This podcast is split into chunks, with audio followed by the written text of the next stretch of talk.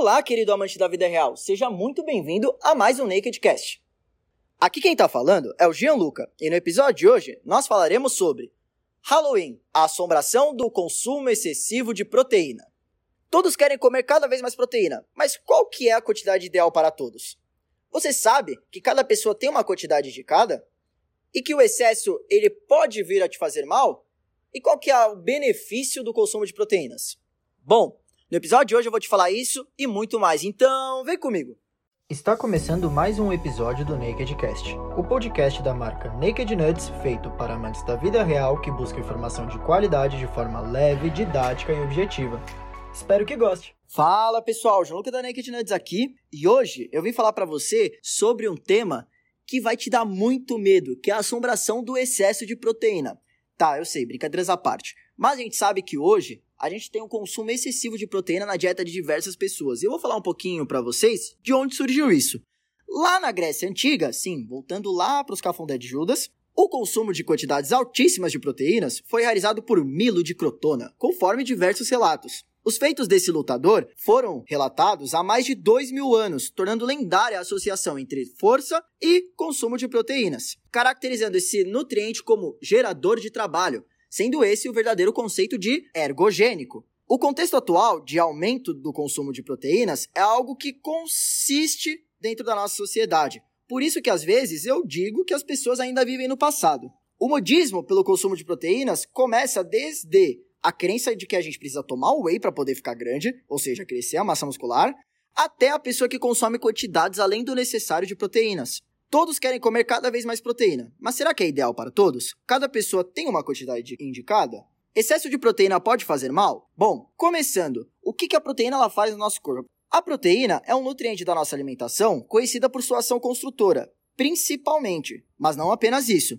Além da sua ação tijolo, como eu costumo falar, por quê? Porque ela participa da construção das estruturas, assim como o tijolo participa da construção de um edifício, a proteína ela também é uma transportadora de substâncias dentro do nosso sangue, como base para a formação de hormônios, além de outras moléculas que fazem a comunicação de diversas regiões do nosso corpo, no nosso sistema imunológico e também atua na formação de células, como por exemplo as nossas células sanguíneas, entre diversas outras atividades. Mas você provavelmente deve estar se perguntando, tá, tá bom, você falou do funcionamento da proteína, mas qual é a faixa ideal de proteína? As pessoas costumam se questionar sobre o quanto é ideal ser consumido, mas isso depende de quem é a pessoa. Seria equivocado eu dizer para vocês que todos têm que consumir um número fixo de proteínas. Para para pensar comigo. O indivíduo que treina musculação ou pratica algum outro esporte está contraindo e relaxando os músculos do seu corpo, numa zona apenas ou não, pode ser multiarticular. O que a gente sabe é que gera o rompimento de fibras desse músculo, certo? Então, além de precisar de proteína, para os processos padrões que eu mencionei, ele precisa de proteína suficiente para poder reparar essa estrutura que foi danificada. Agora vamos pensar em outro cenário? Alguém está doente. Logo, o nosso sistema imunológico, que já está constantemente trabalhando em nosso corpo, ele está sendo requisitado numa demanda maior ainda. Como eu havia dito, os trabalhadores do sistema imunológico têm proteínas em sua formação. Logo, o que acontece quando a demanda aumenta? Precisamos de mais carga de proteína, ou seja, de mais suprimento, para poder balancear a nossa necessidade que está aumentada. Isso significa o quê? Que uma pessoa que treina algum esporte, uma pessoa sedentária ou uma pessoa doente precisam de três quantidades diferentes de proteína. Isso porque ainda tem tantas variáveis dentro disso que não dá nem para citar. Entretanto, algumas recomendações são conhecidas. Para a faixa de 4 a 13 anos, a ingestão diária de referência recomenda que, em termos de gramas por quilo por dia, seja para essas crianças de cerca de 0,95 gramas. Para indivíduos de 14 a 18 anos, recomenda-se de 0,85 gramas. E para maiores de 19 anos, 0,8. Vamos dar um exemplo meu. Eu peso 64,5 kg e eu tenho 19 anos. Então a gente sabe que é 0,8 que eu preciso por quilo de peso por dia. Eu peso 64,5 kg, novamente falando.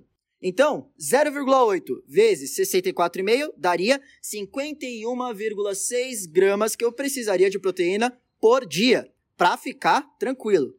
Se você não está fazendo nada, teste em casa com o seu peso.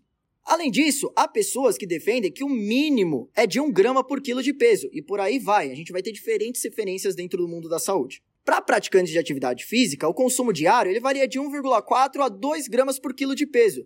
Isso seria suficiente para o aumento ou manutenção da nossa massa muscular. Algumas literaturas defendem o consumo até 2,2 gramas e 2,5 gramas de proteína por quilo por dia. Entretanto, a gente já sabe que consumos além da faixa de recomendação não geram nenhum ganho adicional de massa em relação à faixa mencionada. Dois estudos demonstraram que, mesmo com o consumo de 3,3 e 4,4 gramas de proteínas, não houve ganho adicional de músculos, mas foi notada uma redução na gordura corporal. Vale lembrar que são necessários mais estudos para a gente poder afirmar que uma quantidade acima do ideal de proteína seria eficiente para a gente poder reduzir gordura e fazer a manutenção da nossa massa muscular. Mas o que acontece se eu consumir excessivamente essa proteína no dia a dia? Compensa? Bom, Valores menores do que a recomendação, com certeza, podem ocasionar numa adaptação, ou seja, numa manutenção não tão eficiente do corpo. Mas o que acontece eu consumir mais do que o ideal? O excesso dessa proteína, a tal assombração que eu mencionei, não tem ainda evidências ou associação com alguma doença em indivíduos saudáveis, sem complicações renais, cardíacas ou vasculares. Mas a gente já sabe que ocorre um aumento da produção da ureia, tornando-se tão importante a hidratação para o seu rim funcionar bonitinho e seu xixi sair top. Além disso, algumas proteínas do sangue podem aumentar, como a homocisteína, que é um fator de atenção quando a gente fala de complicações tanto do coração como dos vasos sanguíneos. O fígado ele também não é isolado. O que acontece é que ele passa a trabalhar mais, ou seja, ele tem um trabalho que pode ficar mais alto quanto ao processamento dessas proteínas. Logo, se você não quer fazer o xixi mais caro do mundo, concorrer para ver quem tem complicações médicas primeiro, ou se você gosta de prezar pelo bem-estar da sua carteira, mantenha-se dentro da faixa recomendada conforme a necessidade, conforme seu nutricionista passou. Não tem para que você passar disso. E se você ainda não ouviu o nosso episódio do Naked Saúde hashtag 20, musculação versus cardio, o que é melhor para o shape, faz o favor, arrasta essa playlist para cima, dá uma olhada no nosso episódio, porque se você busca emagrecer, mas não sabe qual modalidade priorizar, ou acha que musculação e cardio são dois mundos sem conexão, Pode ter certeza que nesse episódio eu vou falar para você um pouquinho disso e muito mais também. Então, fica ligado. Bom, por hoje é só, pessoal. Espero ter ajudado. Se você gostou do episódio, me faz um favor e compartilha. É muito simples. Clica no botão e faz acontecer. É só você compartilhar no WhatsApp, no Instagram, até no SMS se você quiser. Valeu e até a próxima.